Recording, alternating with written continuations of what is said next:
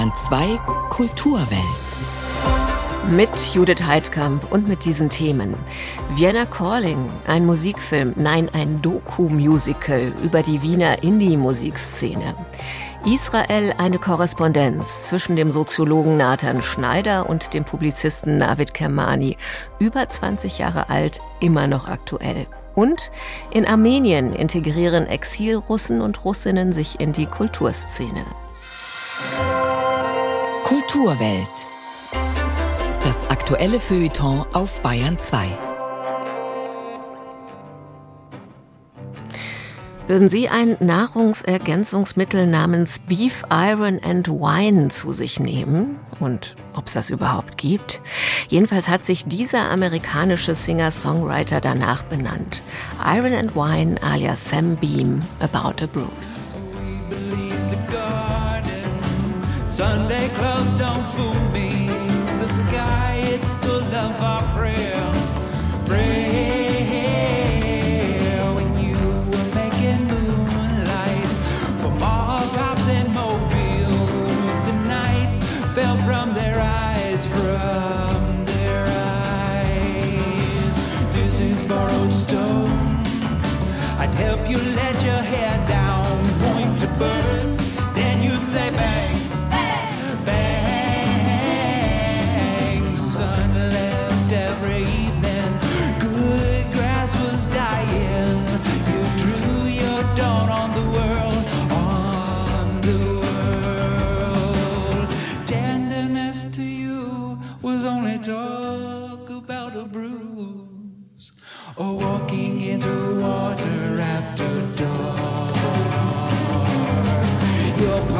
Saw me coming.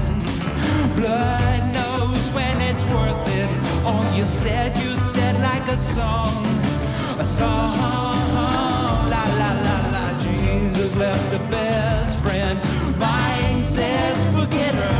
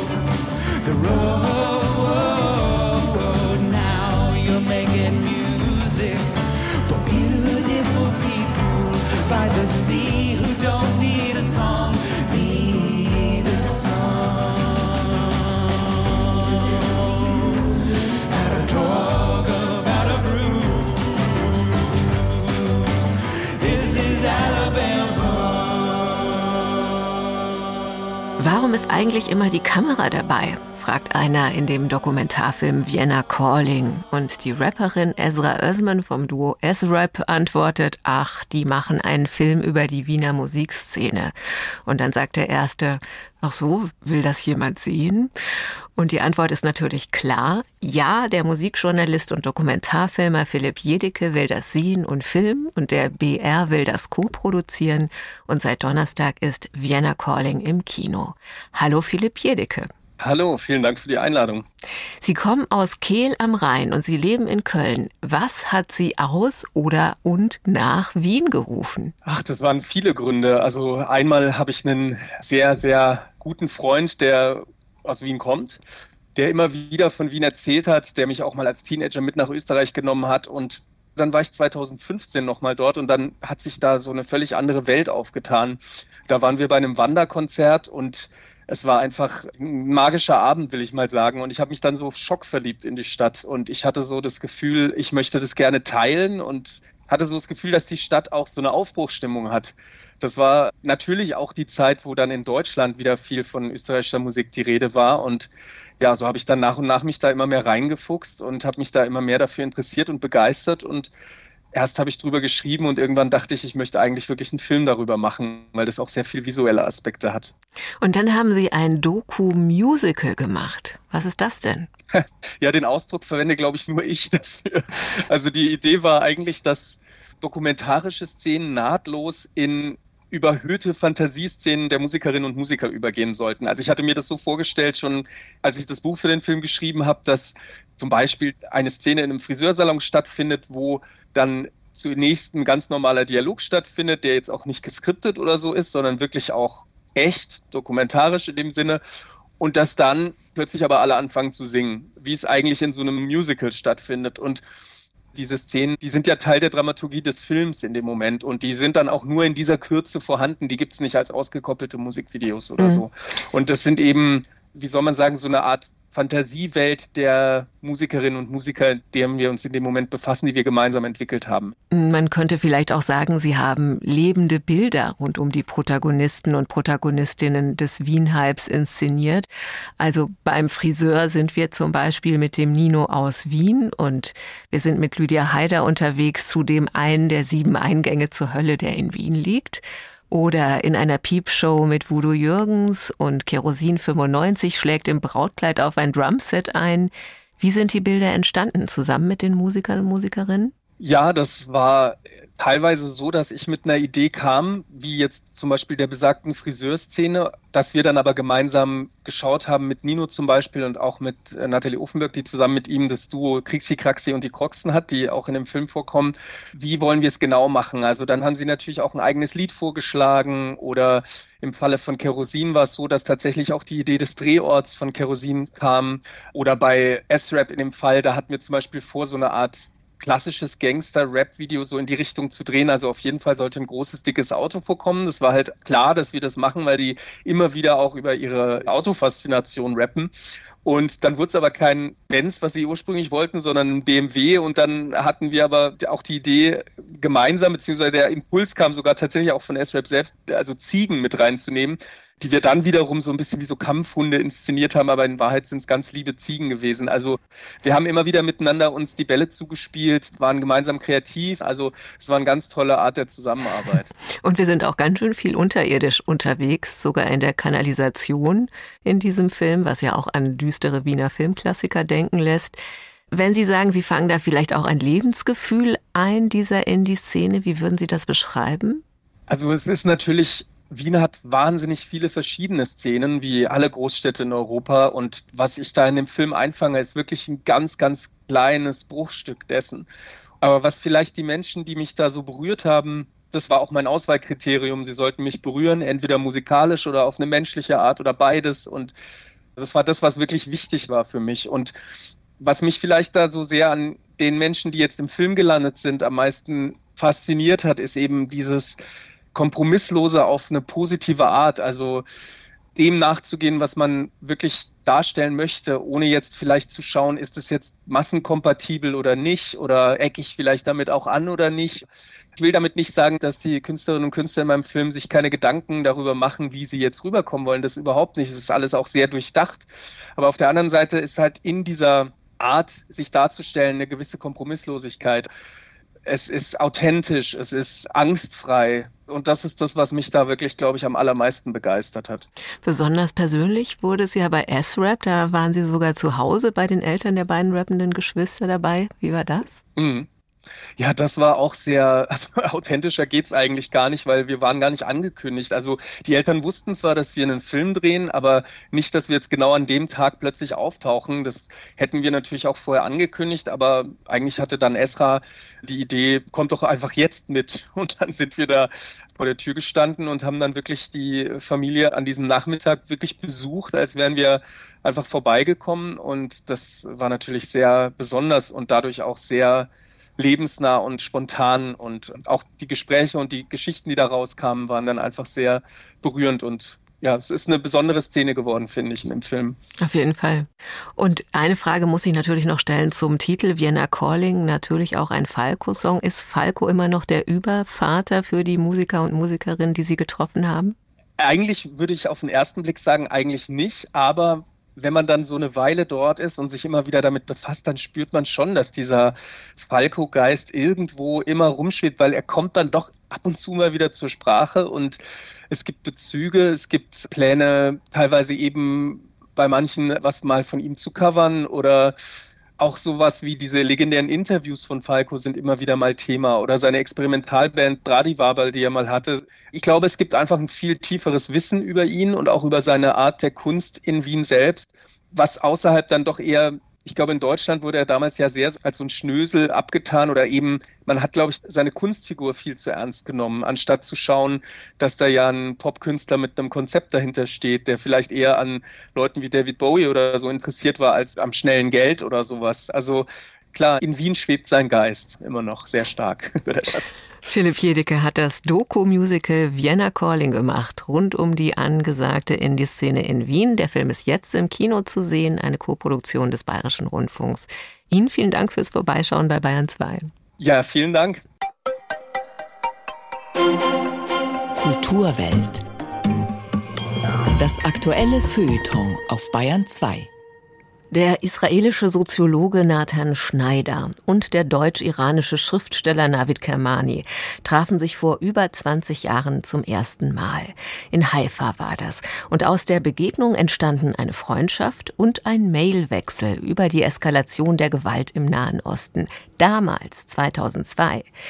Jetzt wird dieses, diese Korrespondenz veröffentlicht und sie liest sich wie ein hochaktuelles Dokument, findet Knut Korzen, der mit Nathan Schneider gesprochen hat. Alles viel zu kompliziert, keine guten Aussichten. Denn der Terror wird weitergehen und somit auch die Reaktion auf den Terror. Natürlich ist das Gesprächsklima hitziger geworden, wie auch die Lage selbst. Das sind erstaunlich gegenwärtig anmutende Sätze. Aber sie sind 21 Jahre alt und entstammen dem E-Mail-Wechsel Nathan Schneiders mit dem deutsch-iranischen Publizisten Navid Kermani, der Schneider 2002 in Israel besuchte. Aus der Bekanntschaft sei damals rasch eine Brieffreundschaft geworden, in der beide Autoren durchaus kontrovers über den Nahostkonflikt diskutierten, erzählt der Soziologe. Zwei Tage nach dem Massaker vom 7. Oktober rief Kamani bei seinem in Tel Aviv lebenden Freund Nathan Schneider an, um zu erfahren, wie es ihm, seiner Frau und seiner Tochter gehe. Und wir sprachen. Und wir sprachen über das Entsetzen und wir sprachen über das Furchtbare, was geschehen ist, was wir eigentlich noch gar nicht in Worte fassen können. Erinnerten uns an unser erstes Treffen in Haifa, an unseren E-Mail-Wechsel, an die zweite Intifada, an den Terror der Hamas damals schon und äh, dass wir darüber gesprochen und geschrieben und uns ausgetauscht haben. Und dann haben wir gesucht in unseren Computern, haben ihn tatsächlich gefunden, haben ihn dann nochmal gelesen, waren total schockiert, alle beide, also nicht nur ich, sondern auch Navid Kermani, waren total schockiert, wie aktuell wir damals schon über diese Dinge gesprochen haben. Das ist das Frappierende an diesem E-Mail-Austausch, wie oft man dabei denkt, dass Schneider und Kermani da doch über unsere Zeit schreiben. Wenn Schneider berichtet von der Blutlust palästinensischer Terroristen, die triumphierend Leichen durch die Straßen ziehen, denken wir an die Fernsehbilder unserer Tage. Er schreibt 2002 vom Kreislauf von Anschlag, Vergeltung, Anschlag, Vergeltung. Doch die Gewalt hat eine neue Dimension bekommen sagt der heute 69-jährige Schneider. Was am 7. Oktober passiert ist, ist nicht Teil eines Teufelskreises mehr.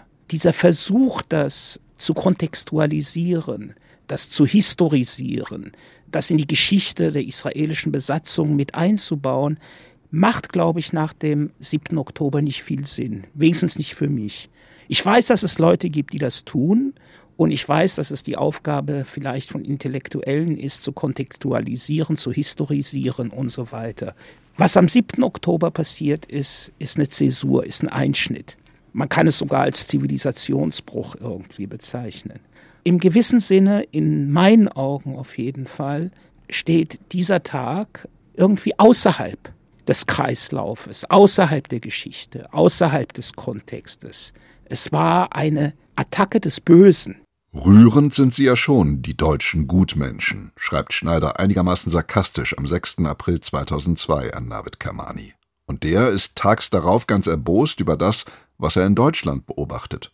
Sobald irgendwo eine Bombe hochgeht, müssen alle Muslime ihren Abscheu hier zwangserklären. Auch das ein Satz wie von heute. Zeugen nicht die Videobotschaft Robert Habecks und die Aufforderung des Bundespräsidenten Frank-Walter Steinmeier an alle arabischstämmigen und Muslime in Deutschland, sich vom Terror der Hamas zu distanzieren, von genau jener Zwangserklärung, die Kermani kritisiert? Ich kann mir vorstellen, dass wenn ich ein äh, normativer Muslime in Deutschland wäre, es mir auch nicht gefallen würde, wenn der Vizekanzler oder der Präsident mir sagen würde, dass ich mich von was distanzieren soll, für das ich natürlich nicht stehe und dass ich da natürlich distanziert bin automatisch. Und warum verlangt man das von mir? Aber es ist natürlich aber auch verständlich, weil es in diesem Krieg ja nicht nur um Territorium geht. Das ist ja auch ein Religionskrieg. Ne? Das heißt also, wenn die Hamas-Leute bei ihrem Morden gerufen haben, schlachtet die Juden ab, dann geht es ja nicht nur um Israelis, sondern es geht auch um Juden. Und wenn sie das im Namen des dschihadistischen Islam tun, damit drängen sie ja praktisch auch fast jeden muslimischen Menschen in eine Situation, wo er oder sie sich davon distanzieren müssen. Und keiner weiß das besser als Navid Kermani. Die Qualität dieses radikal ehrlichen Austauschs liegt in seiner Offenheit. Schneider wie Kermani reden Tacheles, nehmen kein Blatt vor den Mund. Ein E-Mail-Wechsel voller Fingerzeige in unsere Zeit. Man sollte diese 60 Seiten unbedingt lesen. Denn dieses ursprünglich nicht für die Öffentlichkeit bestimmte Zwiegespräch zeigt uns, wie sehr die Debatte um den Israel-Palästina-Konflikt seit Jahren auf der Stelle tritt.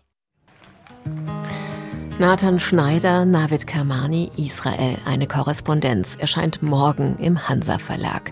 Das ganze Gespräch mit Nathan Schneider können Sie morgen früh in der Bayern 2 Radiowelt hören. She says, wake up, it's no use pretending. I'll keep stealing, breathing her. Birds are leaving over autumn's ending. One of us will die inside these arms, eyes wide open,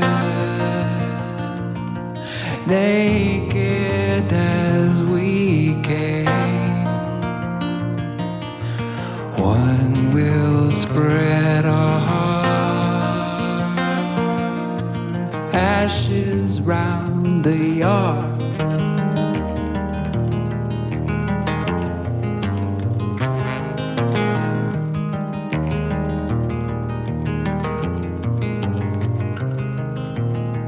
She says, if I leave before you, darling, don't you waste me in the ground.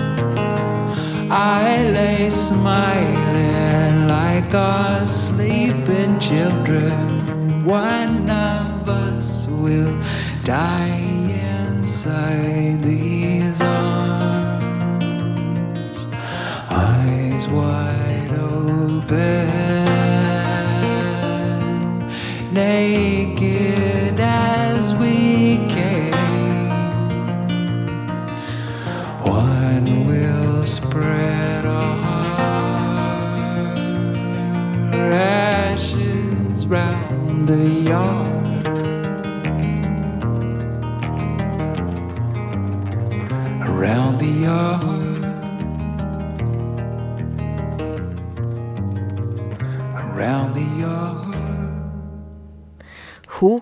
See Forever Soundtrack heißt das Live-Album des US-amerikanischen Singer-Songwriters Iron and Wine im sonstigen Leben Sam Beam, aufgenommen bei zwei Konzerten in North Carolina, wo Sam Beam auch lebt.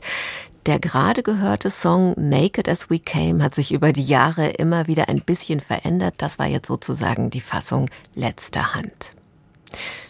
Seit Putins Angriff auf die Ukraine sind laut Schätzungen ungefähr eine halbe Million Russen und Russinnen aus ihrem Land geflohen. Die meisten in ehemalige Sowjetstaaten wie Kasachstan oder Georgien. Dort werden sie aber oft misstrauisch beobachtet. So gibt's in der georgischen Hauptstadt Tbilisi Clubs, die von russischen Gästen eine schriftliche Distanzierung vom russischen Angriffskrieg verlangen. Anders ist das offenbar in Armenien, wo junge Russinnen und Russen Cafés eröffnen, die Stadt sauber machen und Spenden organisieren für armenische Flüchtlinge aus Bergkarabach. Dominik Carlos war in Jerewan.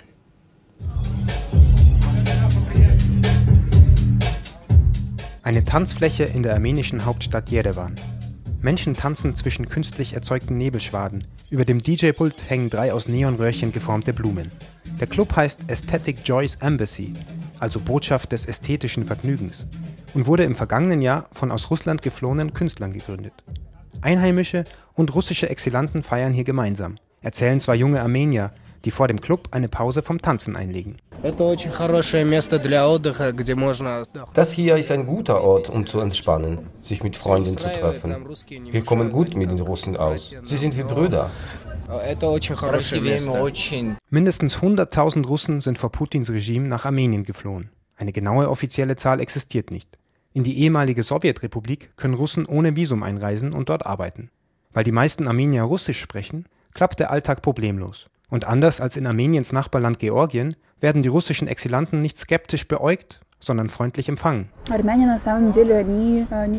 Die Armenier haben tatsächlich keine negativen Gefühle gegenüber den Russen, so wie ich das wahrnehme. Sie helfen uns und sind sehr gastfreundlich.